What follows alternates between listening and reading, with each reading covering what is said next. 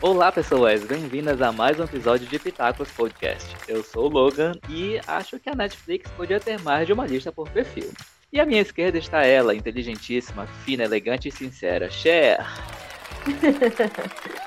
Olá, pessoal, sejam muito bem-vindos ao nosso podcast. Como disse o nosso querido Logan, eu sou a Cher e eu acho que as minhas indicações não fazem nenhum sentido. Vocês concordam? Ao final do episódio eu vou querer saber. que coisa! Isso é coisa que você diga no início do episódio. Não, mas vocês não estão entendendo como eu não faço sentido. Então vamos lá. Ai. Se você clicou e está ouvindo esse episódio, você já viu o nome, né, do nosso episódio que é Sabia que La Casa de Papel foi cancelada? Quem não ama Casa de Papel, não é mesmo? Eu adoro. Eu! Como assim tu não ama Casa de Papel? Sai do podcast. Eu acho, Logan, que a gente devia discutir a nossa relação com a Casa de Papel. O que, que tu acha? Eu acho que a minha relação com a Casa de Papel está belíssima. Estamos há muitos anos juntas. Nunca teve problema. Aprendo espanhol, aprendo gírias, adoro tudo. E eu não vejo problemas, não vejo DR. Mas eu acredito que nós temos alguns problemas em relação à história na Casa de Papel. Eu acho uma produção excelente. Acho que a gente trabalha bastante, como tu falou, as gírias, a língua, mas tenho as minhas ressalvas com as histórias. Aliás, não só com a Casa de Papel. Agora vamos entrar na polêmica. Eu acho isso das produções espanholas como um todo. Bum. Como assim? Por quê? Qual é o seu problema? Então, meu problema com as produções espanholas é que elas são sempre a mesma história. Eu digo isso em relação a La Casa de Papel, Toy Boy, uh, Elite. Ah, uh... eu achei que tu ia falar, eu achei que você ia falar assim, é, Maria do Bairro, Marimar e Marisol. então, pra mim é a mesma ideia, né? Agora eu sei de onde que os mexicanos têm aquela fama de serem tão dramáticos, né? Porque, como eles foram colonizados pelos espanhóis, então eu consigo compreender perfeitamente quando eu vejo a produção espanhola. Estamos falando também de telefonistas e aquele que parece Orange the New Black é Vis-a-Vis. Todas essas eu vi todos, acreditem em mim, todas as temporadas que presentes no Netflix até o presente momento, né? Nós estamos agora em agosto de 2020, caso você esteja ouvindo isso, né, muitos anos à frente.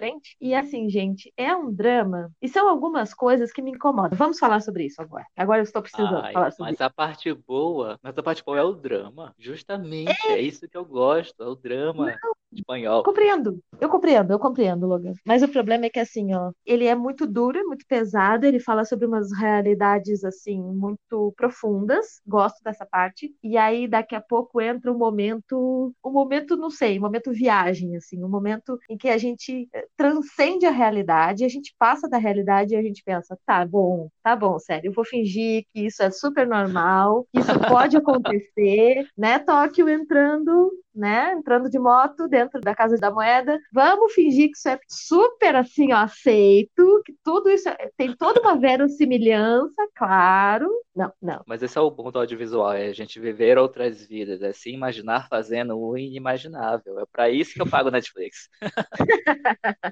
não, concordo, concordo plenamente, mas tem umas coisas que transcende a minha capacidade assim de estar tá gostando da história, né? E eu acho ainda, Logan, que nós precisamos fazer um episódio ah sobre todas as produções que as pessoas adoram, mas que a gente odeia. né? Ah, põe na lista. Anota aí, anota aí, anota aí. Quero.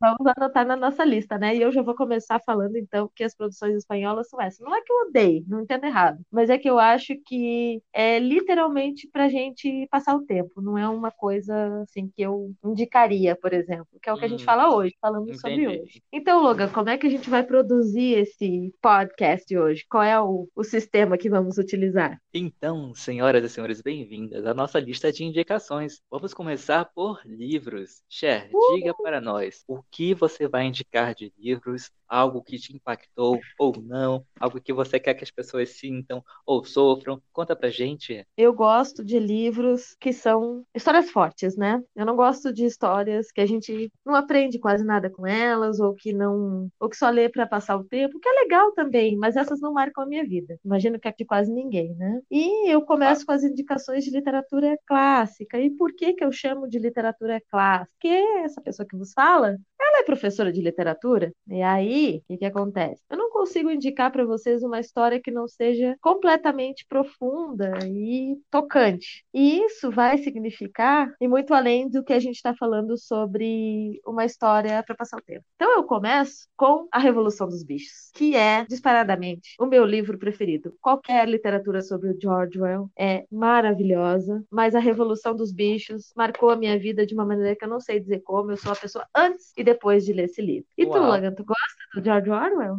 Gosto especificamente deste. Tem algumas ressalvas. Tem muita propaganda anticomunista nos livros dele. Aqui estou meditando que marxista sim. Mas assim, eu não gosto tanto assim ao ponto de dizer uau, leiam todos, vocês vão curtir. Ele está no patamar mais inferior na minha vida do que está na sua, entendeu? Gosto, gosto. É importante, é importante. É tudo isso? I don't think so. Não acho. E o que podes indicar pra gente? Qual é a tua primeira indicação dos nossos livros? De livros, eu tenho aqui, deixa eu ver quantos. Sete indicações. Todos os livros que eu li neste ano, agora no primeiro semestre. Não são todos os livros que eu li, mas dos que eu li são os que me impactaram de alguma forma. E o primeiro já vem com polêmica. O título é Enterre Seus Mortos, da autora hum. Ana Paula Maia, autora brasileira, recente, nova, começou a fazer sucesso há pouco tempo. Ela lançou poucos livros, mas cada livro é um soco no estômago. Eu já li dois dela e assim, não sei qual que eu gosto mais eu amo os dois. Esse livro, por exemplo, Terra Seus Mortos, conta a história de um personagem dela que chama Edgar Wilson, que é um personagem que é recorrente no universo dela, passou por vários livros dela, e ele é uma pessoa que trabalha recolhendo animais mortos na estrada. Quando você está dirigindo um carro, passa pela estrada, você atropela um animal, ou é um animal morto, você liga para esse serviço, e esse serviço vai lá e recolhe o animal para que esse animal na estrada não cause um acidente. E ele é a pessoa que se vai lá recolher esse animal. E é um livro para quem tem estômago forte, não é meu caso, não tenho estômago forte. Ainda assim eu li, gostei, recomendo para quem quiser. Muito boa, muito boa. Nessa pegada de que tem estômago forte, eu indico para vocês o Enquanto Agonizo, do William Faulkner. Espetacular, sou suspeita para falar. Foi o primeiro livro do William Faulkner que eu li. Inclusive, recomendo todos também. Mas Enquanto Agonizo é um livro sobre a miséria humana. Ele é basicamente sobre isso. Claro que a gente não vai dar spoilers aqui, mas. spoilers de um livro de 1930, né? Mas. mas a gente não vai dar detalhes, né? Porque nós temos listas enormes aqui para indicar. Sim. A gente vai falar brevemente. Então, enquanto agonizo, ele é basicamente sobre isso, basicamente sobre a miséria humana, o preconceito sulista de dos anos 30 dos Estados Unidos, e eu recomendo a leitura para todo mundo. Eu recomendo esse livro para todo mundo, gente. Nobel que chama, né? Sim. Então, a minha próxima indicação é Emma de Jane Austen, que né, amo Jane Austen, não posso ficar sem falar dela, né? Tenho todos os livros aqui casa. Depois eu posto uma foto no Instagram se vocês quiserem ver. Enfim, o nome é Emma, é um dos últimos livros que ela escreveu. E Emma conta a história da personagem principal, Emma. Inclusive, ia ser lançado um filme sobre esse, esse livro. Tu soube, Chá? Não soube. Ia ser lançado um filme no início deste ano, né? Mas por conta de pandemia eu acho que não lançaram. O livro conta a história da personagem Emma. Ela é filha de um homem muito rico, filha mais jovem dele, a filha mais velha já casou. E ela não quer casar. Colocou na cabeça dela que ela não vai casar, o pai vai morrer ela vai herdar a herança, vai continuar na casa, e aquela vida de né, alta sociedade desocupada que não faz nada de útil para a vida. Só que o que ela faz para se ocupar é, ela se acha a casamenteira. Ela vai falar com as vizinhas, vai saber da vida de todo mundo, ela é super fofoqueira, ela vive visitando as vizinhas dela para saber o que elas estão fazendo, tenta casar um com o outro, e no final ela percebe que, ó, a vida não é por aí, eu não tenho que me meter na vida dos outros, cada um faz da sua vida o que quiser, e eu não tenho direito de meter meu dedinho lá só porque eu sou rico e mimado. É basicamente isso. É um tapa na cara de quem acha que pode fazer o que quer na vida dos outros por conta deste ou daquele motivo. No caso dela, porque ela tinha dinheiro. Boa, boa, muito boa. Eu tô aqui só na listinha anotando todas as indicações do Logan, porque sim, todas as indicações do Logan para mim são muito importantes, né? Espero que seja para você também. Tá? Assim seja, amém. E você, Che, qual a sua próxima indicação? A minha próxima indicação é um dos meus livros favoritos da vida inteira, dos meus autores favoritos da vida inteira, que mudou completamente a minha visão sobre o mundo, que se chama Albert Camus. Né? Uh. Todas as obras dele, mais uma vez, né? inclusive todos os autores que eu citar aqui, não preciso dizer todas as vezes que serão as obras inteiras. Né? O meu preferido continua sendo O Estrangeiro. Camus, para quem não sabe, é um autor que veio da Algéria, né? então nós temos aí Argelino, né? um autor que fala sobre o estranho né? Ele causa o nome, a obra em si, ela é de origem escrita em francês, então em francês, l'étranger significa o estranho ou o estrangeiro, e aí fica a cargo do, de quem está lendo, né, fazer essa interpretação. Bem como nós temos o, o estrangeiro, uma obra do, uma das, das, primeiras obras do teatro do absurdo, né, que também acompanha, por exemplo, o Esperando Godot, que é do Samuel Beckett, que é uma obra-prima espetacular, maravilhoso. né, maravilhoso, incrível. Ele traz não só essa questão do título, causa uma ambiguidade, né, no que a gente está pensando, mas também ele apresenta um tempo que em francês é um tempo que não se usava para literatura. Então eu pensei que nós tínhamos toda uma maneira de escrever em língua francesa que dava essa ideia do distanciamento da literatura, da, da alta literatura, para o que a gente estava lendo. E esse autor, Albert Camus, ele traz para gente um tempo verbal que é como se a gente estivesse dentro da cena. Então ele tem essa importância. Ele revolucionou a língua francesa e revolucionou meu coração. Uau, então... poética. sim, sim, sim. Sou suspeita para falar. Então, todas as obras do Camus, especificamente O Estrangeiro. Muito e tu, bem. Logan, qual é o livro mais estranho que tu tem para nos indicar nesse podcast? Nossa, mais estranho, só porque tu falou estrangeiro. Deixa eu ver aqui na minha lista. Nossa, assim, todos são peculiares. Adoro. Como a gente definiu nesse podcast, a nossa palavra preferida é incomum. Todos aqui são incomuns. O menos incomum, incomum é esse da Jane Austen, mas ainda assim é incomum à sua maneira. Mas o próximo que eu vou citar eu acho que é o mais incomum. E está na ordem aqui. Chama A Prova. É de uma escritora húngara chamada, eu não sei se a pronúncia é essa, mas é Agatha Christoph. Ela é húngara que refugiou na França no período entre guerras na Europa e escreve em francês. Esse livro, como é que é a prova em hum. francês, já? L'épreuve, l'évaluation, depende. Hum, uhum. então, é l'épreuve, finjam que eu falei certo, tá? Esse é o título do livro no original, desculpa. Então, esse livro é um livro fininho, dificilmente você vai achar para comprar. Eu emprestei da minha cunhada que ela achou achou esse livro num sebo e comprou tipo, há um milhão de anos. Mas é um livro maravilhoso que conta a história de. Deixa eu ver como é que eu. É difícil falar sem entregar o livro. Mas eu posso resumir assim: que conta a história de um homem e de uma mulher vivendo numa cidadezinha, se refugiaram da guerra, assim como ela. Os livros dela retratam muito o sofrimento da guerra que ela passou e mostram como a vida de uma pessoa pode ser impactada, seus mínimos detalhes, por coisas externas a ela e que ela não tem controle. E ainda assim a pessoa tenta, de alguma forma, ter esse poder poder que lhe foi tirado. E essa que é a prova, é de passar por uma aprovação. O título dela é de provação que você passa na vida. E é, assim, muito impactante. É ler, chorar e parar e repetir. Não é um livro que você lê numa tacada só, apesar de ser curto. Você tem que ler assim, lê, dois parágrafos e, e, guarda lá por uma semana, fica pensando. É sério, é um livro, assim, impactante. De uma escrita totalmente diferente. A escrita me lembrou um pouco a Marguerite Duras, o jeito que ela escreve, um jeito extremamente, assim, incomum, original, impactante. Cada palavra parece que foi assim posicionada lá, pensada mil vezes, editada mil vezes. Não tem uma vírgula que você vai tirar porque é excesso ou porque foi colocado de qualquer jeito. Não, tudo é escrito maravilhosamente. Sou fã, sim. Já li uns três livros dessa escritora húngara. Indico qualquer um livro dela, mas assim, quiser começar, procure a prova. E você, Che, qual a sua próxima indicação? Nossa, estou chocadíssima, impactadíssima por esse a prova, já quero. Porque gosto de livro que tenha a pretensão de nos fazer chorar. Muitas vezes ele não consegue mas, né? Mas ele tem a pretensão, já gosto, né? É bom tentar. Sim. A minha próxima indicação é uma indicação polêmica. Polêmica. Uau, porque esse daqui, quero. esse livro aqui, ele causa. Ele é o causadeiro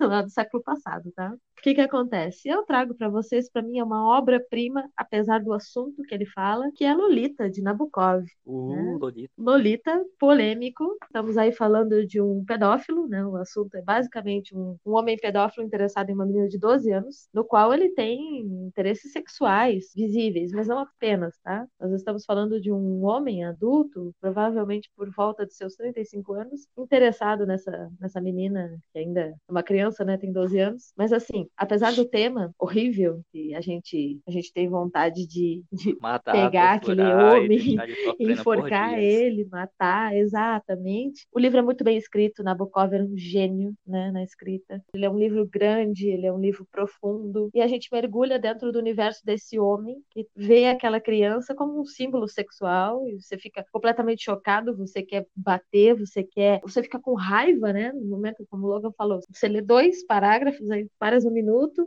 e aí você fica uma semana pensando como alguém pode ser tão insuportavelmente horrível, te dá ódio. E eu adoro livros que me dão ódio, porque é um assunto que a gente precisa falar. é um assunto que a gente precisa falar, obviamente, sobre a pedofilia, né? E a gente sabe que, infelizmente, é a coisa mais comum, eh, são casos e casos todos os anos sobre esse assunto, então eu acho que Lolita é uma forma da gente rever esse assunto e falar sobre isso. E tu, Logan, qual é o livro mais polêmico dessa lista, dessa lista polemiquíssima? Nossa, tu só faz pergunta difícil. Que coisa.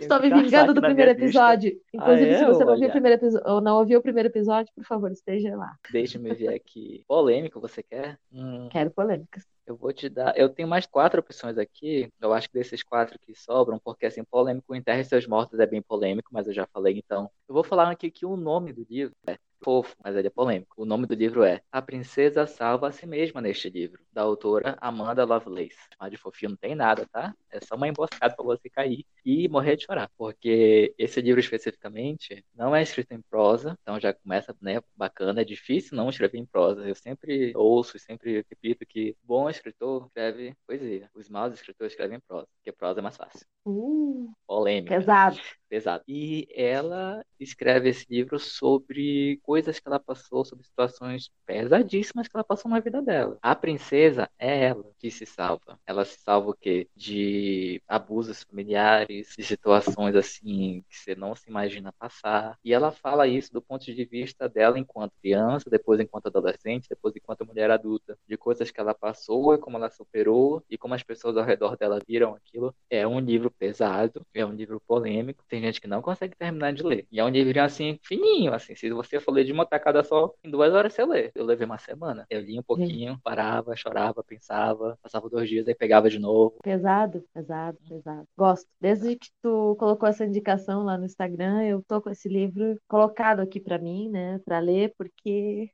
ser uma mulher é uma coisa que realmente não é fácil, né? Agora deixa eu fazer uma pergunta, já que você só me faz perguntas, eu já tenho que caçar aqui para né, me enquadrar na sua classificação. Deixa-me ver. Qual é o livro mais da sua lista que você não falou? O livro mais diferentoso? O mais diferentoso? Hum, Deixa eu verificar aqui da minha lista. Eu acho que é, que é justamente esse que eu pensei, que eu me dei de conta que é um dos meus livros preferidos também. Todos são meus preferidos, né?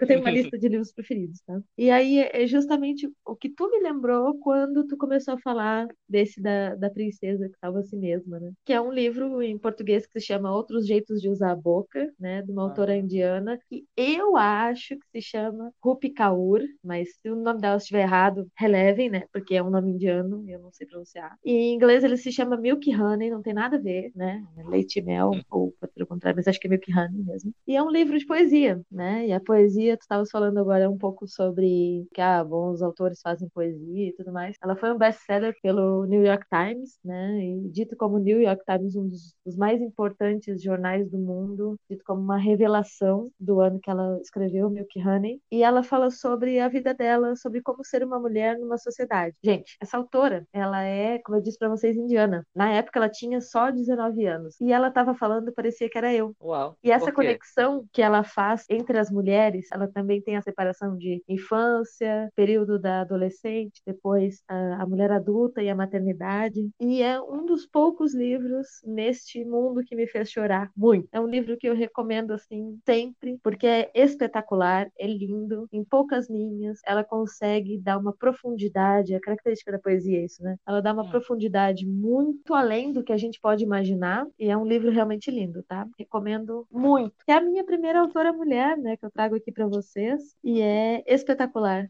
tá, gente? É espetacular. Recomendo fortemente. Milk Honey e outros jeitos de usar a boca. Outros jeitos de usar a boca não é sexual, o que quer dizer que você pode usar ela para declamar poesia. Profundo.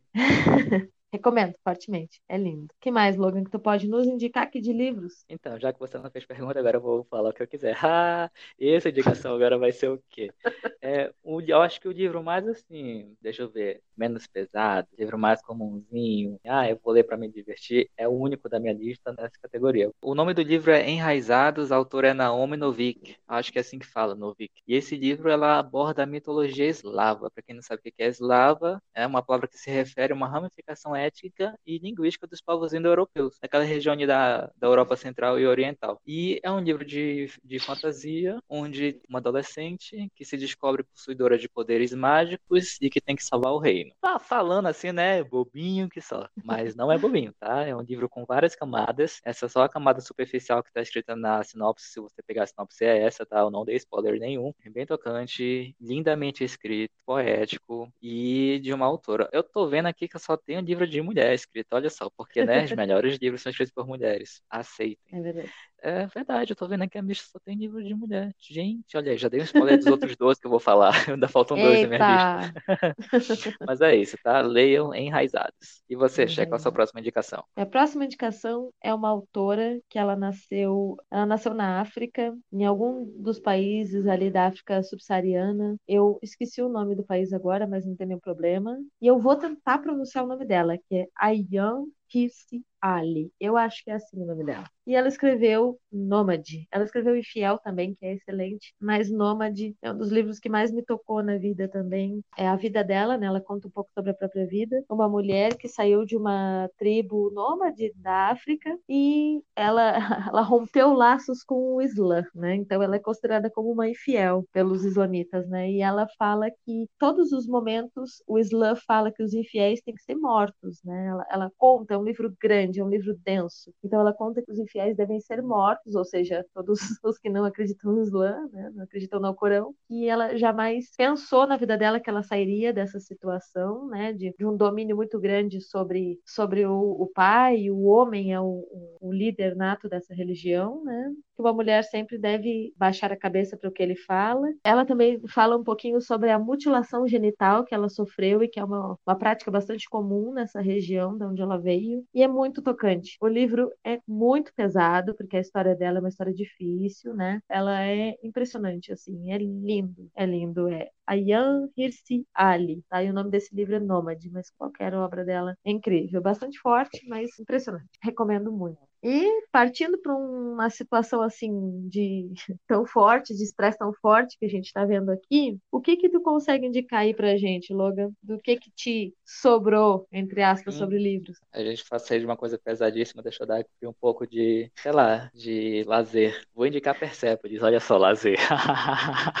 Gente, Persepolis é uma coisa pesada apresentada de um jeito mais suave. Persepolis é o nome do livro da Marjane Satrapi, eu acho que é assim que fala. Ela é uma uhum. é isso, né? Ela é uma escritora iraniana e ela conta a história da família dela, a história dela e a história do Irã por meio desse livro que são quadrinhos, olha só. Ela fez uma história em quadrinhos dividida em três volumes, originalmente lançada em três volumes, atualmente é vendida em apenas um volume aqui no Brasil pela Companhia das Letras, inclusive a edição que eu tenho. Todos esses livros estarão no meu Instagram. Assim que esse episódio for ao ar, no dia seguinte eu coloco lá para vocês verem. Aproveitando o disclaimer, meu Instagram é Call Me Logan, Call S-A LLL Me Logan, ok? Ok. E esse livro é maravilhoso, muito bonito. Os quadrinhos dele são preto e branco, como um mangá japonês. E a escrita dela também é maravilhosa. É simples. A escrita dela, apesar de simples, ela começa simples porque a personagem é uma criança, a personagem é ela, ela tá contando a história da própria vida. E conforme ela vai crescendo, a linguagem vai modificando. No início, quem tá contando é a criança. A linguagem é simples. Depois é uma pré-adolescente, depois uma adolescente, depois uma jovem adulta, depois uma mulher crescida. Ela vai modificando a história conforme ela vai vai crescendo e você não percebe. Eu fui notar isso no fim do livro. Sério, eu acabei de ler, eu falei, nossa, esse livro tipo,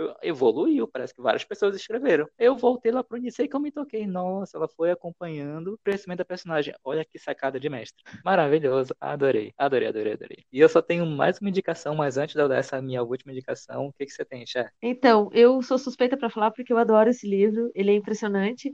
E tu sabia, Logan, que agora ele virou uma animação na Netflix? Persepolis? Ui, ui. Ah, eu tenho que assistir. Sim. Nossa. Ui, foi ótimo. Ui. Ui, você tá? Você sabe. Então, ele virou uma animação na Netflix que se chama A Ganha-Pão, tá, pessoal? Vou anotar pra assistir, não sabia. Recomendo fortemente. Ele saiu, eu acho que foi recentemente. Bom, recentemente foi o que eu vi que ele saiu, né? Mas ele é incrível, tá? É muito bonito. Recomendo fortemente também, porque esse, essa é a primeira indicação do Logan que eu também li. Olha só. muito boa, muito boa, tá, gente? E vejam A Ganha-Pão na Netflix. Ok. Então, já, eu só tenho mais uma indicação aqui para finalizar de livros. O que, que você tem ainda para nos contar? Qual é, como está a sua lista? Então, eu ainda tenho mais alguns aqui, mas eu vou falar de uma maneira bem rápida. Duas mulheres que para mim são fundamentais, que eu quero indicar agora. A primeira é a Chimamanda, Chimamanda, rainha maravilhosa, dona do meu coração. O principal dela que eu gosto muito é o Sejamos Todos Feministas, que é Uhum. muito bom, uma palestra que ela fez. E Marguerite Duras, que também é a dona do meu coração, Amo, amo o Soul. né? Que o meu livro preferido dela é O Amante. Todos são bons, mas O Amante tocou meu coração de uma maneira mais forte. Isso há muitos anos atrás, acho que eu li foi em 2012, quando eu comecei a ler o, o Amante, que eu li a primeira vez, né? E eu nunca mais deixei de achá-lo um dos meus livros preferidos, né? Maravilhoso, tá, gente? Vou deixar o nome assim em breve, porque senão a gente fica aqui até amanhã, né? A gente nem gosta muito de ler, como você pode Nossa, observar, imagina. né? E tu, Logan, qual é a tua última indicação? A gente se completa, Cher. A minha última indicação é de um livro da maravilhosa Marguerite Duras, que é O Deslumbramento. Amo, Olha só. E é um livro assim fininho. A Marguerite Duras tem muitos livros fininhos, mas quando ela faz livro grande, é tipo Barragem contra o Pacífico, é 400 páginas, assim, ela não tá pra brincadeira. Mas os livros pequenininhos dela, gente, é igual o livro que eu falei lá no início da Prova. É cada capítulo dá um soco no estômago, assim, você sai acabada, acabada. O Desdobramento conta a história de uma mulher que ela é apresentada com só o primeiro nome, depois tem o primeiro nome e o sobrenome com uma abreviação. É cheia de detalhes lá no final do livro que você vai conhecendo a vida dela. Mas é uma mulher que ela passou por um problema na vida, uma coisa pessoal que eu não vou dizer para não quebrar o suspense. Aí ela sai do país, aí depois ela volta. Aí o homem com quem ela se relacionava está com uma outra mulher que era amiga dela. Olha só essa amiga traíra. Aí ela volta, descobre onde eles dois estão morando, vai lá na porta para tirar satisfação. Praticamente é essa a história, tá? Só que assim, o processo que ela passa para voltar para o país, que ela saiu para encontrar esses dois, ela vê eles na rua e não acredita que eles fizeram isso com ela. Gente, é uma coisa assim que você parece que você tá lá na rua com ela vivendo aquilo. É maravilhoso, maravilhoso. Esse foi o primeiro, foi o, o segundo livro que eu li este ano, foi em janeiro, e assim me impactou de uma certa forma que eu quando eu pensei em montar essa lista, ah, vou montar só dos livros que eu li nesse ano para ficar mais fácil, né, de eu relembrar a história. Quando eu pensei, livros que eu li esse ano, o prim, pim, pim, pim, pim, pim, o deslumbramento já apitou aqui na minha cabeça. E eu deixei ele assim no final da lista, porque ele é impactante, eu queria ter mais tempo para falar dele, amo Marguerite Duras. E esse livro, para quem não sabe, foi um presente que a Cher me deu, junto com o Amante, que ela também me deu, que eu amo. O Amante, maravilhoso. Indica para todo mundo. Muito bom. Maravilhoso, Muito bom. maravilhoso, maravilhoso. Posso dar uma última finaleira indicação, rapidão? Pode sim. Beleza, então por último, não posso deixar de indicar um dos autores brasileiros que eu mais gosto, que eu tive o prazer de encontrar lá na Caxias do Sul, lá no Rio Grande do Sul. Se chama Ricardo Lísias, né, que está produzindo Ah. inclusive um, um curso de literatura que é fenomenal, os livros dele são fenomenais, ele é fenomenal, ele é incrível. Eu sou muito fã, como vocês estão percebendo. Inclusive gostaria muito que ele estivesse ouvindo, porque gosto muito do trabalho dele. Meu livro preferido que ele escreveu se chama Divórcio que é um Sim. livro que muitas pessoas falam sobre esse livro, muitas pessoas falam sobre as obras dele. Inclusive, ele está sempre em processos, em processos jurídicos por conta de- dos seus livros. As pessoas confundem muito a literatura com a realidade, porque ele usa elementos e personagens do nosso cotidiano. Então, ele é processado basicamente muitas vezes por todos os livros que ele escreve. E Divórcio foi um desses casos, tá, pessoal? Eu não vou dar muito spoiler, o, o título é autoexplicativo. Fala sobre um processo de divórcio, traição, dificuldades, problemas, mas é muito, muito bem escrito e perfeito, como tudo que Ricardo Lísias faz. Então, se vocês estiverem ouvindo, um beijo, seu lindo, sou sua fã. Ah, somos dois. Então, temos Muito as bem. indicações de livros, Logan. Fechado indicação de livros. A gente podia fazer um podcast só de indicação de livro, né? Porque a gente ia ficar Não falando é? aqui 3 mil horas. Fala pouco, né?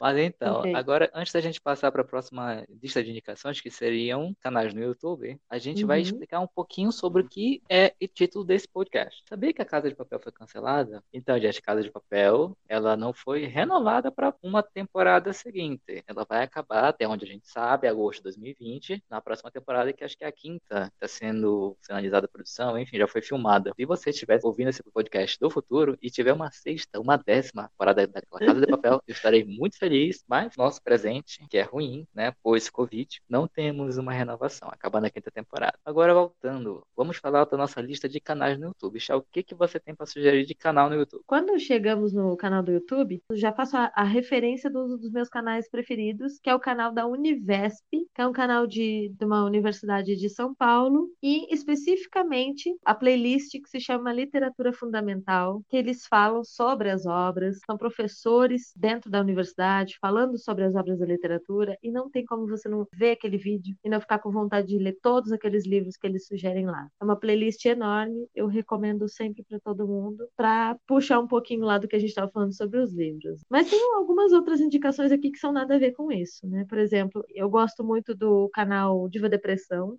é um canal que não tem absolutamente nada a ver. Eles falam sobre fofocas e é engraçado e é divertido. Inclusive, se, se alguém estiver ouvindo da produção, Fi, te amo. E. É, mas é, é, basicamente nada a ver, assim, né? E tem outras indicações também. Quais são os teus canais preferidos aqui, Logan? Ai, tenho milhares. Mas eu separei quatro canais aqui, pontuais, para falar para vocês. Tem canal aqui para todo gosto, desses quatro. O primeiro é um canal de uma economista. Ela é professora, doutora em economia na universidade de, esqueci o nome, lá na Inglaterra. E ela chama Mônica de Bolo. Ela só faz lives. Ela não grava vídeo, ela não edita vídeo. Ela liga a câmera, faz uma live e esse é o vídeo dela. E são vídeos assim longos, de uma hora. E ela fala sobre. Ela usa a economia, na área de estudo dela, ela é doutora nisso, para explicar o mundo, para explicar uma coisa que está acontecendo naquela semana, para explicar um assunto do momento. Super bacana, recomendo. O outro canal é de uma outra mulher chamada Maria Homem. Conhece, Cher? Famosíssima, diva. Beijo, sua linda. Sim. Sim, o canal da Maria Homem chama Maria Homem e ela fala sobre basicamente a subjetividade humana. E ela aborda isso através da literatura, através da sociologia, filosofia, porque sim, ela tem graduação, mestrado e doutorado nessas três áreas que eu falei, inclusive ela é, deixa eu ver o lápis dela aqui que eu tô com o lápis aberto porque eu falo com provas. Ela é doutora em teoria literária e literatura comparada pela USP, mas ela é mestre em psicologia e estética pela Suborno, meu amor, tá? Paris 8, tá, querida? É para poucas. E ela é que maravilhosa. Ela fala de um jeito assim que parece que você é amigo dela, você uhum. se conhece há muito tempo e é maravilhosa. O terceiro canal que eu tenho para recomendar é da Carmen Lúcia. Não é do STF, tá? É a Carmen Lúcia que eu amo, que ela é uma professora de literatura, aliás, de literatura não, né? O canal dela é de literatura, mas ela é formada em biblioteconomia, tem mestrado e doutorado na área de ciência da informação, que é uma área que eu pretendo, né, atuar assim como informar em gestão da informação. E ela também, né, fez doutorado lá em Paris, porque eu só tenho indicação fina. E o canal dela é sobre literatura, tudo em geral. Ela é maravilhosa. O nome do canal é Carmen Lúcia. O último canal chama Christian Dunker, conhece? Sim, sim, bem famoso também. Pois é, o Dunker é um psicanalista, professor também, e já passou do doutorado, né? Ele já é livre docente. Desculpa, já arrasou, fino. tem mais o que estudar, fino, muito fino. fino. Muito bom, canal E ele fala sobre psicanálise também de um jeito super popular, todo mundo entende. E é bom você assistir o canal dele para você se entender, você saber por que você faz o que você faz, ou por que você não consegue ser aquilo que você quer ser. É muito interessante. Esses são são as minhas indicações de canal. Você tem mais algum canal já? Ah, sempre tem, né? Existe um, um canal, gente, que é esse é para quem estuda francês ou sabe falar francês já, que se chama Inner French. French de francês em inglês e Inner I-N-N-E-R que é sobre o Hugo Wiener, né? Ele é um cara francês que mora na Polônia atualmente e ele é um professor fenomenal. Ele fala francês de uma maneira que é muito fácil para quem está iniciando, aprendendo francês, né? Ele fala de um jeito que você entende e mesmo se você não fale francês, você pode também colocar legenda ali e descobrir muitas coisas sobre a cultura francesa que ele fala. Os vídeos dele são excelentes, os produtos dele são excelentes, ele tem curso, ele é incrível. Eu gosto muito desse canal, recomendo para todo mundo, mas mais pontualmente para quem está aprendendo francês ou já fala francês. Eu trago aqui para vocês também a indicação de um canal de Magic, sabe aquele jogo de cartas que é bem bacana, que é um dos maiores canais do Brasil, que se chama O Motivo, um canal maravilhoso de um amigo que se chama André. Se você é interessado, se você gosta de jogos, né, se você gosta de, de Magic também, recomendo fortemente O Motivo, U, letra U, Motivo, tudo junto. E só para finalizar, para quem, mais uma vez, para quem fala francês, para quem gosta de língua francesa e para quem gosta de viajar, Échappée Belle, que é um canal sobre viagens, cultura, mundo antigo e principalmente conhecer novos locais, mas ele é todo em francês. Ok. E deixa eu te perguntar, essa, essas tuas últimas indicações, essa sobre Magic, só para confirmar. Magic é aquele uhum. jogo de cartas, né? Aquele jogo, tipo aquele jogo de cartas profissional que tem aqueles eventos grandes e tal, né? É isso, né? Isso mesmo, isso mesmo, isso mesmo. Uhum, tá. Isso e é um mesmo. canal para quem joga Magic ou para quem quer conhecer sobre Magic? É o, é o que exatamente? É para tudo. O canal o Motivo, ele serve se você não conhece nada sobre Magic, quer aprender um pouquinho, ele tem o curso lá, se eu não me engano, 2014. Ele fez um mini curso para você aprender a jogar Magic. Todas as notícias que saem sobre o Magic, tudo que você puder imaginar lá tem a indicação de como melhorar o seu deck, né, que é o, o baralho das cartas do Magic, como você pode jogar em torneios online, enfim, tudo sobre Magic, recomendo o motivo. E o último canal que você falou, esse último canal é francês. Eu, por exemplo, que eu não estudo francês no momento, mas tenho interesse na cultura, tenho interesse em idiomas aleatórios, eu vou conseguir acompanhar? Vou conseguir assistir? Eu recomendo que tu use a legenda, se você estiver aprendendo só bem no início ainda, recomendo que tu use a legenda. Você vai ver que várias e várias vezes eles vão repetir os assuntos e eles vão mostrar vários locais do mundo que são incríveis, que falam sobre a tradução do canal é escapadas bonitas, né? Belas escapadas. Então é échappée belle. Ok. Agora vamos passar para as indicações do Amazon Prime. Eu só tenho Amazon uma indicação, só tenho uma, eu vou começar, que é uma série, é um- uma série de contos chamada Contos do Loop. Você assistiu esse? Você ouviu falar? Não, não, não conheço esses contos do? Contos do Loop. Loop é L-O-O-P. São várias histórias curtas. É, não curtas não, né? São histórias de uma hora. Porém, são histórias que se passam no mesmo universo, na mesma cidadezinha. É uma cidadezinha, diz que país, mas né, dá para entender que é os Estados Unidos, uma cidadezinha onde há uma fábrica, uma espécie de, de instituto de tecnologia, onde eles inventam tecnologias assim disruptivas, inventam um mecanismo para fazer viagem no tempo e daí para cima, sabe? E metade da cidade trabalha nesse instituto, a outra metade quer trabalhar nesse instituto.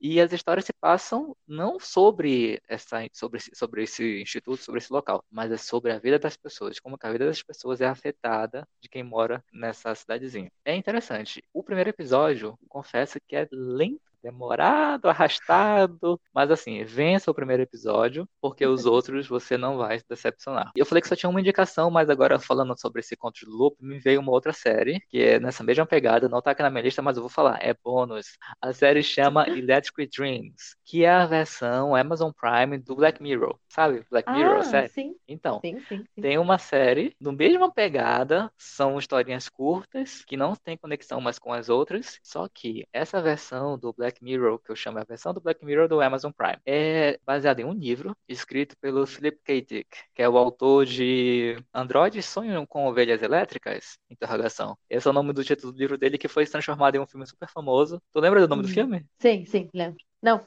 não, Pois não é, lembro. o nome do filme me escapou Só lembro agora. do nome do livro. É, Então, pesquisei aqui no Google rapidinho e achei o nome do filme, que é baseado nesse livro. O nome do filme é Blade Runner. Blade Runner é baseado num livro, Android Sonhos com Ovelhas Elétricas, que é do autor Philip K. Dick, que é o mesmo autor do livro Electric Dreams, que é o livro que baseou a série Electric Dreams. Então é isso.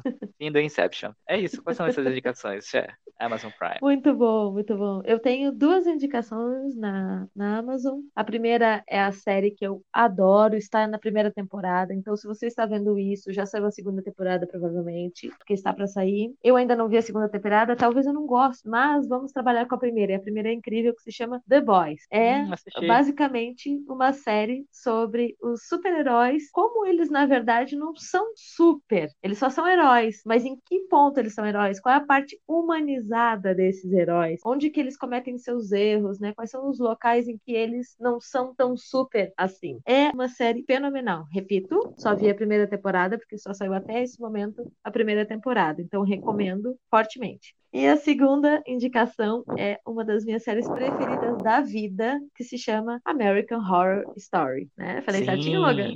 certinho. American Horror Story. Muito. Perfeito. É muito maravilhoso. Por quê? Porque cada temporada ela é uma história diferente da outra. Alguns atores se repetem dependendo da temporada e cada temporada ela fala um pouquinho sobre esses aspectos do terror. Então nós temos ali a primeira temporada como uma casa mal assombrada, a segunda temporada como um exílio né? Um hospício, entre aspas, né? Um, É. hospital uh, complicado, Casa de né? repouso. Casa de repouso bem problemática, né? E assim nós temos várias temporadas ali. Se vocês me perguntarem qual a minha preferida, eu não sei dizer, mas eu acho que oscila. Não posso opinar. É, não, eu, eu realmente não sou capaz de opinar porque eu gosto muito de todas as temporadas. E eu acho que oscila entre a sétima temporada, que é o, o momento que o Trump vence a eleição nos Estados Unidos, que é fenomenal, muito boa, e a temporada número 6, que é Roanoke. É, Roanoke é espetacular, espetacular.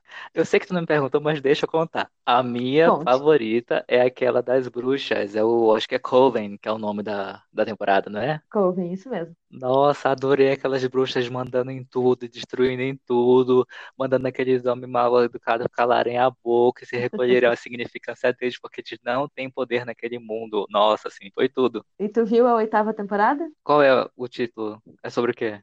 É que mistura um pouco da Coven com outra temporada. Ai, eu não, não, não, qual não, é o título. Eu acho, acho que que é. não. Como é que ac- acontece lá no final da Bíblia? Apocalipse. É Apocalypse, a última Ai, temporada. não, Não, não, a não, não última não. Quero ver.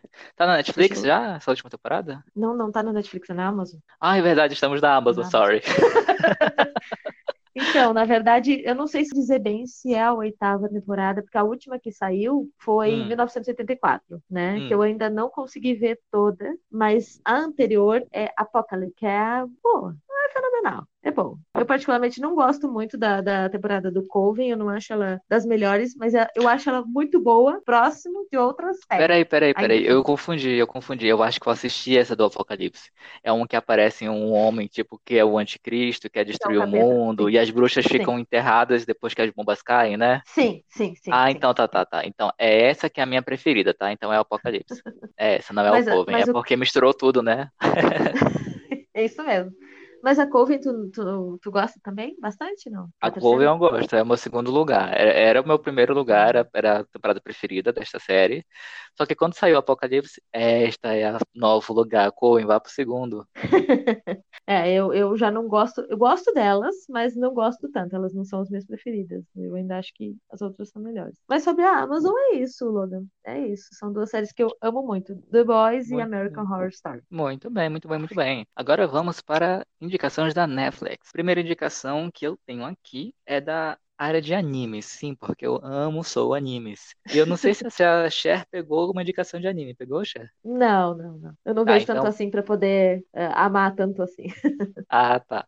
Sorry. Então eu vou indicar só assim. Primeira indicação de animes é Seven Deadly Sins, que é Sete Pecados Capitais. É uma série de quatro temporadas, se não me engano. A última temporada chegou nesta semana, então ó, tá quentíssima. Podem assistir. E, como o nome já diz, né? Sete Pecados Capitais, tem sete personagens principais e cada um representa um dos sete pecados capitais. E cada personagem tem um poder, porque, né? Anime, tem que ter poderes.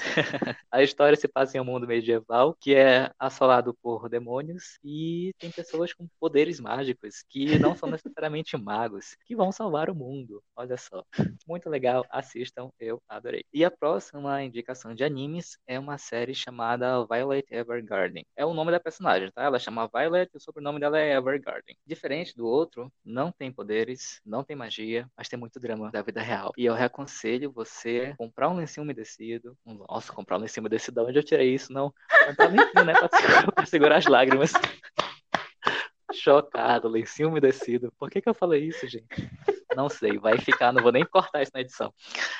Você compra um pacotinho de lenço, ou se você é como eu, uma pessoa do século passado, que usa lenço de tecido no bolso, você só sai, eu só saio de casa com lenço no bolso. Você pega esse lencinho pra enxugar as lágrimas, porque, ó, como diz a Cher, lágrimas rolarão do meu ser.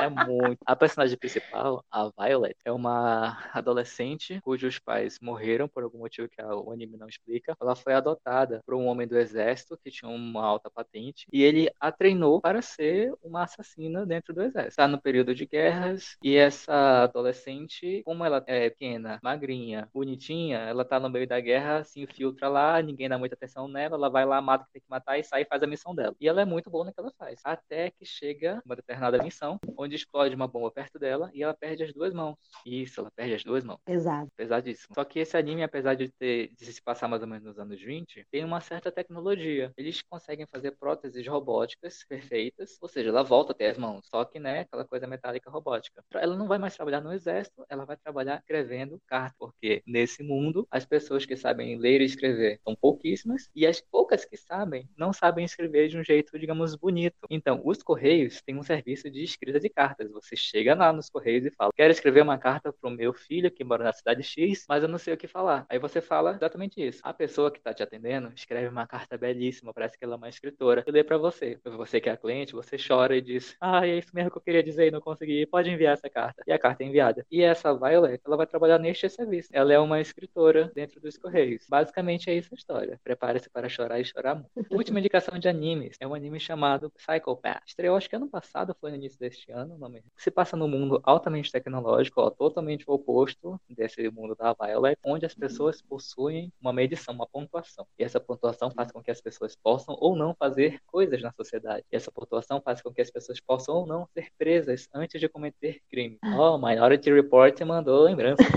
e Black Mirror também. Black Mirror também. Nossa, esse é tão Black Mirror. É... E esse anime acompanha a vida de uma jovem detetive que ela terminou o ensino médio, tinha que escolher a faculdade. Só que neste mundo, como tudo que você faz pontua, ela era uma excelente aluna, era uma excelente cidadã, toda certinha, corretinha e tinha uma pontuação assim de vida muito alta. Então, quando ela se formou no ensino médio, ela poderia escolher qual órgão do governo ou qual empresa ela ia trabalhar. E ela escolheu ser uma detetive de polícia, tendo pontuação assim para ser tipo ministra de estado, sabe? A história se passa ao redor dela. O anime já começa no primeiro dia de trabalho dela e depois ela vai evoluindo e ela quer meio que derrubar esse sistema porque ela acha injusto as pessoas serem presas por coisas que elas vão cometer, por crimes que elas vão cometer ou não daqui a X anos. É uma sociedade injusta e faz um paralelo com a nossa sociedade de hoje, que avaliza você pelo que você tem, pelos seus bens, pelo jeito que você, pelo jeito que você fala, pelo jeito que você se comporta e não pelo que você é, não pela sua essência. É uma crítica social bem forte. É isso. Nossa, deu até sede. Deixa eu tomar meu suquinho aqui.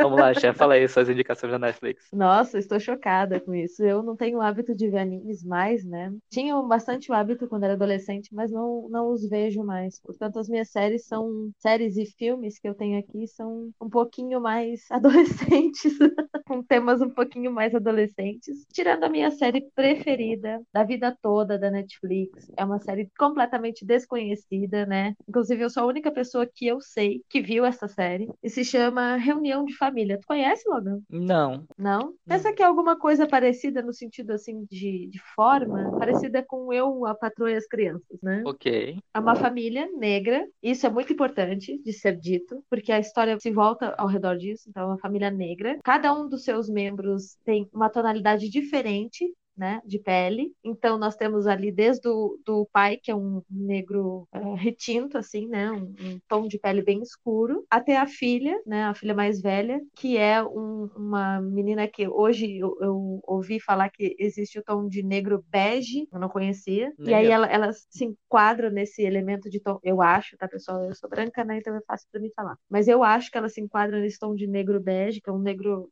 bem mais claro, assim, né, um tom de pele claro. Então tem todas as tonalidades, não todas, né? Gostaria que tivesse todas, mas tem várias tonalidades diferentes ali. Eles saem de uma região dos Estados Unidos e vão morar no sul dos Estados Unidos, que é conhecido por essa questão bem forte, né, do preconceito. Quase todos os personagens são negros nessa série, os principais, os importantes são todos negros. E no, ao final de cada episódio, eles homenageiam uma pessoa negra. Eles falam que aquele episódio é para aquela pessoa, né? E eles falam ali por que que é esse episódio. Então, assim, ó, é uma aula de cultura, é uma aula de sociedade, é uma. É, é maravilhoso e é engraçado. Ele é pesado porque ele te traz questões históricas. É uma série fenomenal, Reunião de Família, tá, pessoal? O nome. E também uma das minhas preferidas é AJ and the Queen né? Que é com a Hum, musa, diva, rainha, dona de tudo, amo. RuPaul. E RuPaul faz, um, faz uma série ali muito especial, maravilhosa. E AJ é uma menina que não tem família, a princípio, né? Só tem uma temporada, infelizmente. Tem como reunião de família, mas é uma história linda, uma menina que não tem família. E aí ela sai para viajar, não vou dar muitos detalhes, né? Mas com, com os shows justamente com, com a Queen, né? Que é a drag queen feita pelo RuPaul. Existem várias drag queens que participam do RuPaul, que estão nesta série também. É maravilhosa, maravilhosa. E é uma das minhas séries preferidas, infelizmente, que não tem outras temporadas. E tu, Logan, o que, que tu pode me dizer sobre essa série? Olha, eu só sei que amo Soul. Eu assisti duas vezes quando eu soube que só tinha uma temporada, que a Netflix não ia renovar. Terminei de assistir, passei uma semana a assistir de novo. Pra você que, como eu, é super, mega, hiper fã de RuPaul Drag Race, já assistiu todos os Drag Race, já assistiu todos os All Stars, já assistiu todos os Drag Já assistiu todos os Untucked, assista AJ and the Queen se você ainda não assistiu. Porque, além de ter a belíssima RuPaul, tem um ator de comédia, que ele é um ator, assim, ganhador de Emmy, famoso. Ele é o personagem, assim, não, é, não seria o alívio cômico da série, porque a série é, é comédia dramática, tem comédia na série toda, não é só nesse personagem. Mas ele interpreta uma drag queen cega, que se maqueia melhor do que as drag queens que enxergam. Sim, sim, Muito por favor. bacana. E tem várias drag queens do Drag Race que participam durante todos os episódios. É muito bacana. Só amor por essa série.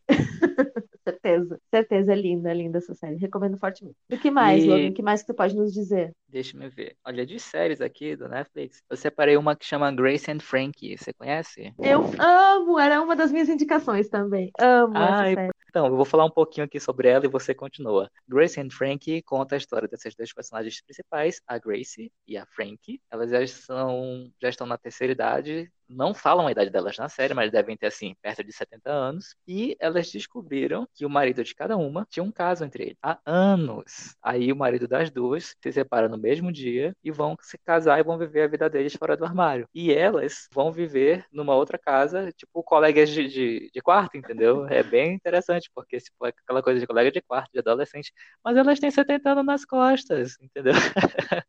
É muito legal. O que que você acha dessa série? Nossa, eu acho essa série fenomenal. Quando eu comecei a ver, eu não estava, digamos assim, pronta para ver essa série, né? Ela é muito boa, ela é engraçada, mas ela fala sobre vários temas. E quando você continua a ver, você percebe o tema principal da série é o feminismo. Uhum. Porque a partir do momento em que homens estão se relacionando entre eles, bom, aí eles falam um pouco sobre homofobia, principalmente em relação a homens mais velhos, né? Como falou ali, eles são todos septagenários, né? Ali, mas é, eu acho muito engraçado porque a Grace e a Frank, elas são duas mulheres completamente diferentes Muito. uma da outra, né?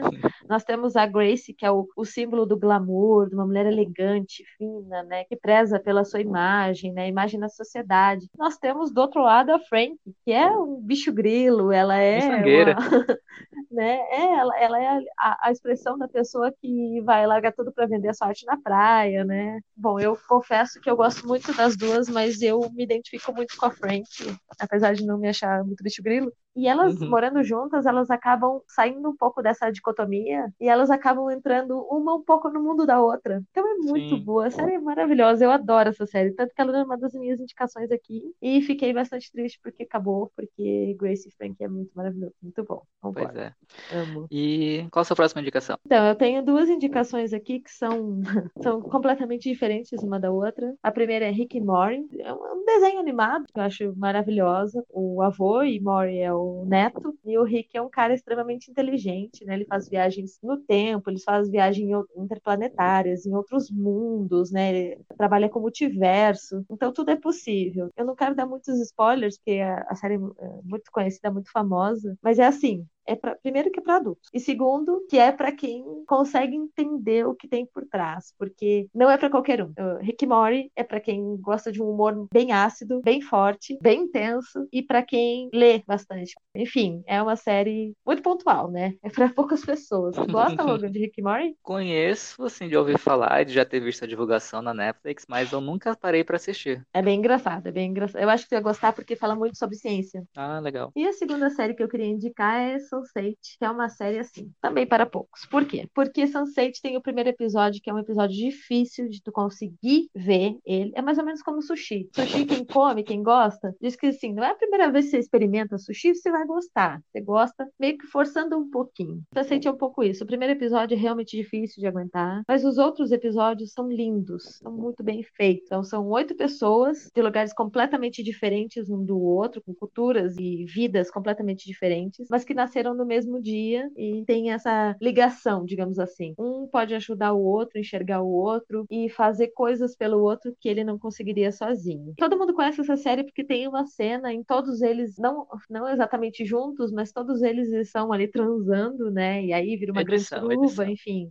Todo mundo conhece por causa dessa cena, mas essa cena é o menos legal de toda a série, assim, porque é muito bonito. Nós temos, por exemplo, ali o caso de uma menina trans, ela mostra como é a sua vida, ela é casada com uma outra menina, e aí essa outra menina é uma menina negra, então ela sofre preconceito por várias questões ali, porque por serem duas mulheres, por uma delas ser trans, por a outra ser negra, né? Fala muito sobre preconceito. Nós temos uma indiana linda, maravilhosa, que é o meu personagem Sim. preferido. Ela tem um, um marido indiano que é a pessoa mais fofa da série toda, e ela tem um, um trelelê, digamos assim, né? Olha, entregando a idade. Ela tem um trelelê com um alemão que também é um espetáculo, né? E o final deles é muito legal. Tem várias questões ali dentro daquela série. Tem um menino da África que ele dirige um caminhão, ônibus, enfim, um ônibus, ele dirige, né? é, ele dirige vários, todos esses automóveis que são maiores, assim, né? E ele é maravilhoso, a história dele é muito comovente. Então, to todos os personagens são excelentes, né? Mas ainda a Indiana é minha preferida porque a vida dela, para mim, é a mais legal.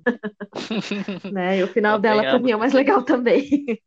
tá? Então, gosto muito do Sunset. Tu gosta do Sunset, Logan? Amo o Sunset, amo. Eu fui uma das pessoas que eu acho que você também deve ter sido, que assinou a petição online para ter a volta do Sense8. A Netflix Sim. fez o quê? Fez um episódio especial, acho que de uma hora e meia só, em vez de gravar Sim. uma nova temporada. Na gastar dinheiro com tanto... É, então. Eles gastam dinheiro com tanta série desnecessária e cancelaram uhum. o Sense8. Ah, me poupa Netflix. E aproveitando Sense8, eu vou falar agora de uma série que chama Mistérios Sem Solução. é uma série policial que fala sobre casos que, né, pelo nome, não tem solução. Todos os casos se passam nos Estados Unidos, geralmente numa cidadezinha pequenininha, onde aconteceu, sei lá, um assassinato, uma pessoa desapareceu, não caixaram um corpo, e eles fazem a reconstituição do crime. Só que eles fazem isso, né? Tipo a produção que vai lá e inventa como reconstituir. Não, eles pegam a polícia, eles pegam parentes que ainda querem saber, ainda querem, né, ter uma resposta do que aconteceu com aquele familiar que foi morto, ninguém sabe. E eles vão entrevistar as pessoas que passaram por aquilo. Então, a reconstituição, assim, é mínima. A maioria das coisas realmente são com as pessoas que, que viveram aquilo. E é bem interessante você ver que o que as pessoas são capazes de fazer, ainda mais nessa cidadezinha que todo mundo se conhece. Uma entrevistada lá que falou assim: todos esses anos que a minha filha está desaparecida, não lembro agora se era filha, sobrinha, mas enfim, todos esses anos que a minha filha está desaparecida, eu ainda não consigo dormir com a porta aberta porque eu sei que um dos meus vizinhos é assassino. Porque a cidade é pequena, tipo uma vilazinha, todo mundo se conhece. E algum deles matou a filha ou a sobrinha dela. E ninguém sabe até hoje. É pesado. Tanto é que no fim do episódio eles sempre falam: se você tem alguma informação sobre este caso, ligue para o telefone X, acesse o site Y e dê informação. Às vezes a gente nem sabe, né? O assassino mora ao lado. Indo para esse lado de policial, tem uma outra série chamada Casos Arquivados, que diferente do Mistério Sem Solução, esses casos têm solução. Ha! É uma série muito boa para você assistir depois de um monte de caso que não foi solucionado. Esse, eles não fazem a reconstituição do crime assim propriamente dita. São casos de polícia que foram arquivados há muitas décadas porque, né, conseguiram solucionar. Porém, chega uma nova policial ou um novo policial e reabre aquele caso e vai investigar de novo do zero. Aí liga para os parentes, aí viaja o país inteiro e procura a pista e faz não sei o que e faz e acontece no final consegue solucionar, consegue saber quem cometeu aquele crime. Teve uma pessoa, um assassino, que cometeu o crime numa cidadezinha, eu não lembro em que estado, foi encontrado lá no Alasca, assim, com uma idade muito avançada, tava quase morrendo já, com aquelas bombas de oxigênio no nariz, assim, tipo uma situação bem ruim. E foi preso, foi pagar pelo crime e morreu na cadeia. É uma satisfação saber que esses crimes acabam, né? Alguns são resolvidos, outros não. Mas são coisas assim, às vezes, brutais. E você, Chá, tem mais alguma indicação? Tem uma série que é atualmente uma das minhas séries preferidas também, que se chama You. Oh, né, que é Você, né? Que é uma série maravilhosa sobre um stalker contra uma menina. E aí, o que ele faz com essa menina? Não vou dar spoilers. Se você não viu, por favor, veja, porque a série parece muito complicada, mas na verdade ela é muito bem feita, muito bem escrita, muito bem produzida. E E aí, quando terminou a primeira temporada, eu pensei, nossa, tomara que não tenha segunda, porque senão não tem mais o que dizer, né? A história é fechada na primeira temporada, terminou, muito bem feita, não vão estragar, né? Não vão fazer mais coisa. E aí, o que que acontece? Eles fazem uma segunda temporada. É melhor ainda do que a primeira. É impressionante o que eles fazem. É Eita, maravilhosa. É, gente, olha, a série é maravilhosa. A primeira temporada, bom, ele tem um relacionamento e na segunda temporada ele tem um outro. E aí você pensa, nossa, no segundo relacionamento, então vai acontecer a mesma coisa? E a virada é impressionante. Mas se tu pudesse resumir essa série em uma frase, ela é, ela é sobre o quê? Porque eu não assisti ainda, mas cada vez que eu vejo alguma divulgação sobre ela, parece que ela é sobre uma coisa completamente diferente. Parece que às vezes ela é sobre o personagem homem que aparece na foto de divulgação, parece que ele está sendo perseguido, às vezes parece que ele é o perseguidor. Como é que é? Sobre o que é essa série? Me conta. Então, essa série é sobre um cara que parece um cara normal, super querido e agradável, é essa a impressão que ele nos dá. E ele trabalha numa livraria na primeira temporada e ele se apaixona por uma menina. Só que ele começa a stalkear essa menina de uma maneira um pouco assustadora. A primeira temporada é sobre isso e o que que acontece com essa situação. E na segunda temporada, ele troca de cidade, ele vai morar em Los Angeles e é muito legal a visão que ele tem, porque a, a série toda é narrada por ele mesmo. Ele mostra a visão que ele tem sobre o que acontece e tal. E ele é um cara extremamente, claro, ele é um stalker, né? Ele é uma pessoa doida, né? Então Uhum. ele narra aquilo e a visão que ele tem. E assim, a gente tá falando de uma pessoa que ela claramente é um psicopata, ele claramente tem um desvio social, mas tem tantas coisas positivas sobre ele, sobre a história dele, sobre o que ele faz para poder ajudar as outras pessoas, muitas vezes errada, muitas vezes errada, mas assim, a gente consegue observar que ainda que ele esteja fazendo errado e o mal para os outros, ele tem boas intenções, Hum. mesmo do jeito dele. Sério? Então, é uma história, sim, é uma história extremamente inteligente. Claro que em nenhum momento eu vou estar defendendo ele aqui, porque, por motivos óbvios, ele é um psicopata e ele, obviamente, merece ir pra cadeia por todas as coisas que ele comete dentro da história. Mas é uma história muito bem escrita, muito bem analisada. Parece que ele fala contigo e muitas vezes ele te convence. Não, ele tá fazendo aquilo porque aquela pessoa merece, sabe? Aí você fica, gente, mas não, vamos de novo aqui, vamos pensar aqui um minuto. Então é um pouco preocupante se você tem menos de 18 anos, não recomendo. Mas se Nossa, você tem então mais de você 18 tem anos, que- se lambuze, que You é maravilhoso. É daquelas Né? séries que você fica torcendo pelo vilão, então, né? Completamente, completamente. Tem momentos que você se pega que você pensa, não, mas ele está certo, eu faria o mesmo. Aí você fala, não, parei, não faria não. Vamos analisar aqui direitinho. Você tem mais alguma indicação, Logan? Sim, de série tem uma indicação, ver se meu francês tá ótimo. Vamos lá. Marianne. Acertei? Oi. falar- Uhum, perfeito. É uma série de terror, assim, que eu morri de medo, assim, absolutamente. Gente, que coisa é aquilo? Olha, impactadíssima. Cada episódio melhor que o outro, cada susto melhor que o outro. E a história de Marianne é assim, uma jovem mulher de seus menos de 30 anos, 25 a 30 anos. Ela é uma escritora de sucesso, fez uma série de livros de terror e decidiu que não ia mais fazer, não ia mais continuar aquela série, né? Aquele último livro que ela lançou é aquele e acabou. E os fãs ficam pedindo uma continuação, da continuação, ela decidiu que não quer mais fazer. Aí ela volta pra casa, pra família dela, pra casa dos pais dela, desculpa, não pra família, ela mora sozinha. E ela volta pra cidadezinha dela, uma cidadezinha litorânea, vai visitar os pais, pra aquela coisa de, ah, vou visitar, talvez lá eu consiga ter uma ideia nova, escrever um novo livro, né, mudar desse ambiente de terror, escrever uma outra coisa. Os personagens, os personagens não, a personagem, a espírita, o espírito feminino, a espírita do livro dela, ganha vida, ganha vida. E vai aterrorizar ela e a cidade dela, e as pessoas começam a morrer e a desaparecer, coisas estranhas acontecem, e você acha, ah, tá tudo na cabeça dela. Não, gente, não tá na cabeça dela. Realmente tá acontecendo, tá? É difícil assistir, porque é tão bem feito, assim, os efeitos, e as atuações são tão boas, assim, que você, por vários momentos, esquece que tá assistindo uma ficção. Impactadíssima. Tenso. E é em francês, né? Maravilhoso. Chique, muito chique, eu acho.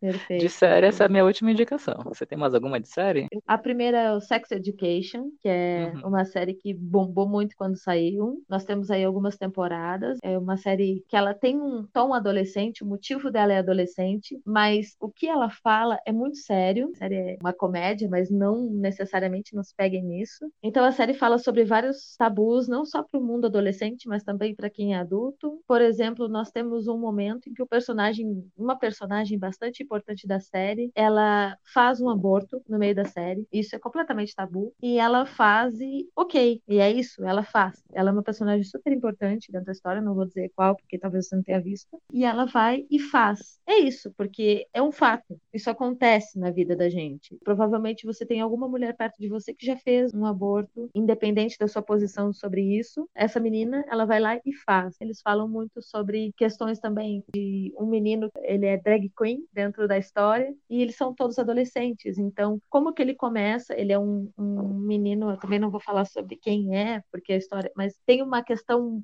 do fato dele ser drag queen, do fato dele ser um menino homossexual, como que ele assume isso para a família dele. É, é, bem bonito de se ver, tá? É uma série bonita. É uma série inglesa, né? Ela tem essa cara de série americana, mas ela não é. Então você pode aproveitar e ouvir ela ainda em língua original, né? Embora você não, não fale inglês, por exemplo, porque o sotaque é muito bonito. Eu recomendo.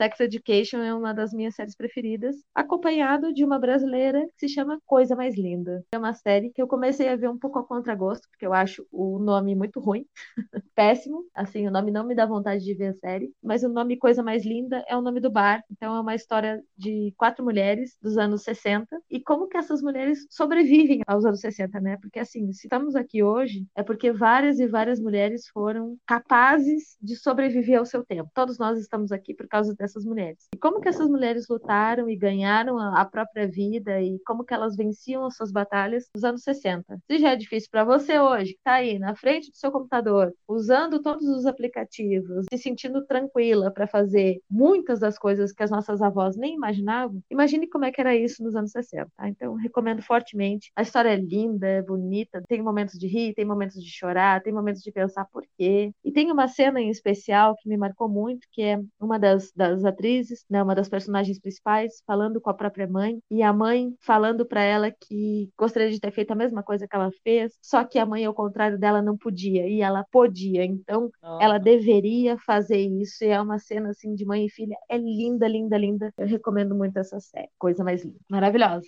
E da lista de indicações eu só tenho mais uma. Eu reuni todo o meu poder de indicar filmes para indicar uma única coisa de tão legal, maravilhoso que isso é. Xé, você conhece aquele desenho de animação japonês chamado A Viagem de Chihiro? Não, não, não conheço, mas eu já ouvi falar bastante sobre ele. Ok. A Viagem bem de Chihiro, bem famoso, ganhou o Oscar de melhor animação em 2003. É um anime de um estúdio chamado Estúdio Ghibli. E a minha indicação é essa. Vá lá no seu Netflix, na área de busca, escreva Estúdio Ghibli. Ghibli é G-H-I-B-L-I. Escreva isso e assista tudo que tiver do Estúdio Ghibli. Só tem filme lá. Eles não colocaram série que eu acho que o Estúdio Ghibli não faz série. Mas assim, eu já vi todos. São maravilhosos. Tem um melhor que o outro. Muito bom, gente. Assistam. Simplesmente assistam. Quero, quero. Já anotei aqui. Ghibli. Muito bom. Muito interessante. Eu não trouxe para vocês nenhum filme porque eu não tenho o hábito de ver. Muito difícil quando eu vejo filme. Geralmente eu, eu sou a pessoa que vê o filme e fico por que, que eu parei para ver isso, né? Eu gosto mais de série. Eu não trouxe nenhum nesse momento aqui, mas tem vários lá, né? E tem esse Ghibli que o Logan falou que é espetacular, tá ótimo, já, já entra como minha é. indicação também. Muito bem, até porque são uns 15 a 20 filmes, né? Então é como se fosse 10 indicações minhas, 10 da Cher. Ambos gostamos de Estúdio Ghibli, porque é o que há na animação do Netflix. Então aproveitem. E para finalizar as nossas indicações aqui, passamos então aos podcasts. Vamos lá. Cher, o meu, por exemplo, eu só coloquei três. Uh, eu tentei listar na ordem de prioridade primeiro que eu mais gosto, ou que eu mais ouço, ou que eu mais ouço há muito tempo. Aí eu vi que eu não era capaz. E eu nem sou geminiano, olha, sou taurina. Mas eu não fui capaz de escolher.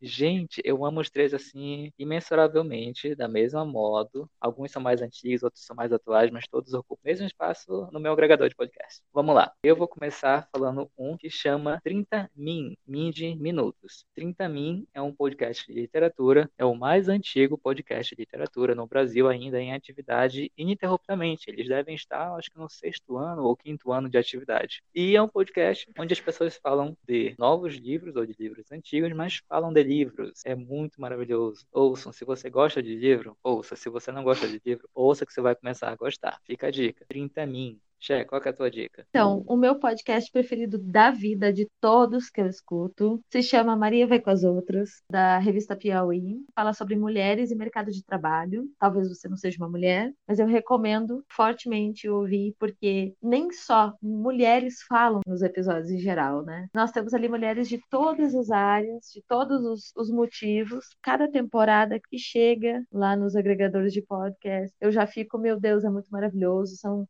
é, perguntas, é, a, a Branca Viana é a pessoa que faz essas entrevistas, digamos assim, né? E aí ela entrevista mulheres que trabalham em situações muito diferentes, ou não, ou são donas de casa, ou são empresárias, né? Depende, tem vários e vários episódios, e eu recomendo muito. Se chama Maria Vai com as Outras. É o meu podcast preferido da vida, tá? É sempre o que eu dou prioridade a Uau. ouvir em comparação aos outros. né? Muito bem. Não conheço, mas já considero pacas. Vou ouvir. Minha segunda indicação chama Revolu Show. Conhece, Xé? Famosíssimo, gosto muito. Revolution recomendo também. Pois é, Revolution é um podcast sobre marxismo, sobre revolução, sobre mundo do trabalho, sobre os direitos que você tem e não sabe, sobre como que você deveria se comportar na sociedade para que você tivesse uma vida melhor. Olha só que legal. E isso tudo é falado por pessoas com alto gabarito, por professores, por mestres, por doutores, mas que usam uma linguagem super simples. Qualquer pessoa vai entender. Ouça Revolu Show, é um podcast muito bacana. Eu descobri ano passado, maratonei todos. E a partir do Revolu Show, você vai chegar em outros conteúdos maravilhosos de várias pessoas que participam do Revolu Show e que têm os seus próprios podcasts, ou têm seus canais no YouTube, ou têm os seus livros.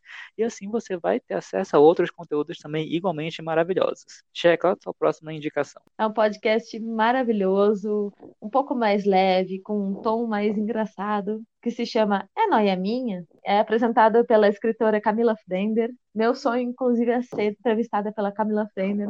Nós dois lá, chiques que nós somos. Fica né? a dica, podcast. Alô, Camila, me nota? É um podcast bastante engraçado. Ela chama o pessoal que acompanha o podcast de o pessoal sem carisma. Ela não gosta de fazer festa, essas coisas. Ela prefere ficar em casa de boas. Então ela fica arrumando desculpas. É, é, é bem engraçado, é leve. Ela fala sobre vários e vários temas e ela fala principalmente também sobre os seus livros, né? Eu acho lindo os títulos que ela faz dos livros, né? Ela tem dois livros que eu gosto muito que ela fala o tempo todo, que se chamam Como Ter uma Vida Normal Sendo Louca e o segundo é Adulta Sim, Madura Nem Sempre, que é muito engraçado. Muita coisa que ela fala naquele podcast eu não concordo, assim, porque ela é realmente uma pessoa muito noiada com as coisas e quem me conhece sabe que noia é, uma, é um, um elemento que não existe existe na minha vida, né? É difícil eu ser noiada com alguma coisa, né? O Logan pode dizer melhor para vocês que me conhecem bem, Verdade. Mas eu não, não trabalho com muitas noias, né? E eu acho muito engraçado, né? Ela fala, ah, você também tem noia com tal coisa? Eu fico, não. Mas eu acho muito divertido, né? Um podcast muito divertido de se fazer. Então, quem sabe um dia, quando ela fazer um, um podcast sobre pessoas que não são noiadas, eu participe, hein? Olha aí, já quero me enfiar. Ó, fica a dica aí. É Noia Minha com a Camila Frender, tá, pessoal? E tu, Logan, qual é a tua segunda indicação? Não, minha segunda foi Revolu Show, agora é a terceira. Ah, Ah, então nas cachaças, então ignorem. cachaça. Terceira.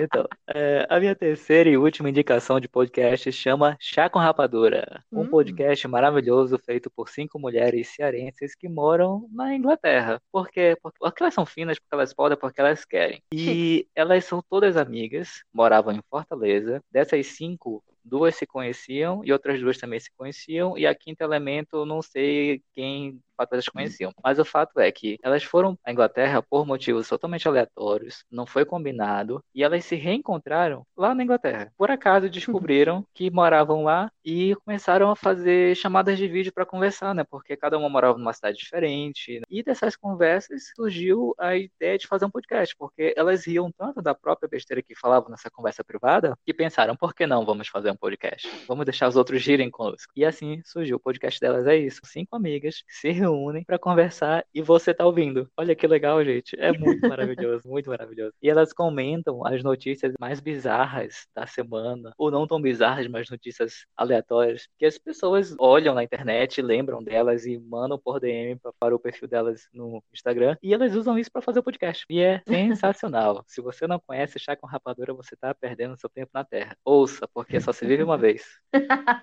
ótima, ótima, muito boa. Eu ainda não conheço, mas quero. Eu sei que o Logan é um grande fã desse podcast. Sou mesmo. Minha última indicação é um podcast sobre língua inglesa, né? Que eu gosto muito. Se chama Erika na América Podcast. É assim que ela Olha. fala, então por isso que eu falo assim também, tá? É uma referência à Erika na América. Ela é uma brasileira que mora nos Estados Unidos, em Iowa, e eu, eu sei porque ela mesma fala isso no podcast. E ela fala como que as pessoas usam a língua inglesa dentro daquela cidade, né? Como que as pessoas se, se referenciam às coisas, os objetos, a outras pessoas. Quais são as dicas que ela pode nos trazer uh, em inglês? Ela tem um canal no YouTube também muito, muito legal, assim. E eu gosto muito de acompanhar. Infelizmente, ela não bota tanto conteúdo quanto eu gostaria que ela botasse, porque o conteúdo dela é muito bom. Mas é um dos podcasts que eu gosto muito de ouvir também também. Então é Erika na América Podcast, que é maravilhoso. E você ainda aprende inglês caso você não fale ainda, como é o meu caso. Então, Erika na América Podcast. Ok, muito bem. Então essas foram nossas 37 horas de indicações de podcasts, de filmes, de séries, de animes e livros, né? Vamos encerrar aqui hoje. Para você que chegou até agora, parabéns, você já é um vencedor. Todos os links de tudo que foi citado aqui estará na descrição do episódio. Não se preocupe em ficar anotando loucamente aí as coisas. Não, vou facilitar a sua vida. Vamos colocar todos os links, tudo que tem link, né? O que não tem link vai ter só o nome e você se vira para achar. Mas o que tem link vai estar aí embaixo.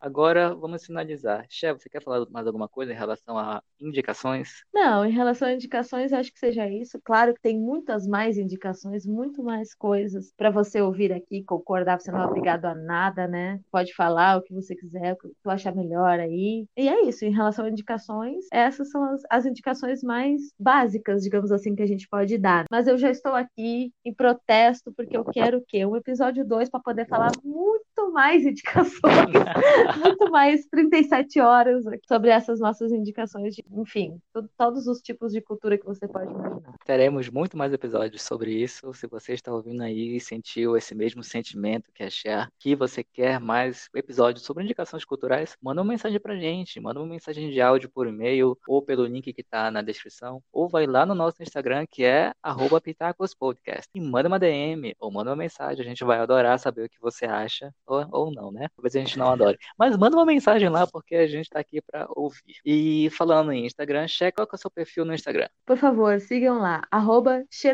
com dois Is. C-H-E-R-L-I-I S-E, arroba Charlize. Siga uma tia lá no Instagram. Eu posto sobre a minha vida pessoal, né? Minhas histórias, meus amigos, especialmente, e principalmente sobre língua francesa, né? Caso vocês não saibam, eu sou professora de francês. Então, quem tiver interesse em aprender, pode seguir lá. Se a pessoa quiser ser tua aluna, ela fala contigo pelo Instagram mesmo? Pode, pode falar lá pelo Instagram, pode mandar uma DM, mas também tem forma de você entrar em contato lá direto pelo Instagram, né? Clicando ali logo abaixo da bio. Qual é o teu perfil no Instagram? Como eu posso te achar? O meu perfil no Instagram é Logan. C-A-L-L-L-M-E-L-O-G-A-N.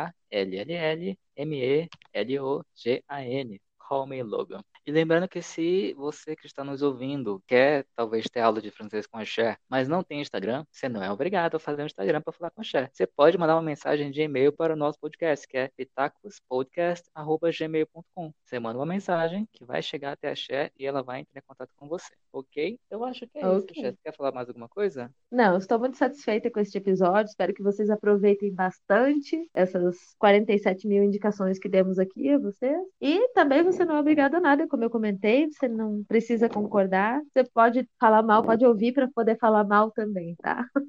tá tudo certo, a gente continua amigo. Muito bem. Faço da palavra da Xé a minha. E é isso, gente. Até mais. Até o próximo sábado. Tchau. Muito obrigada. Beijo.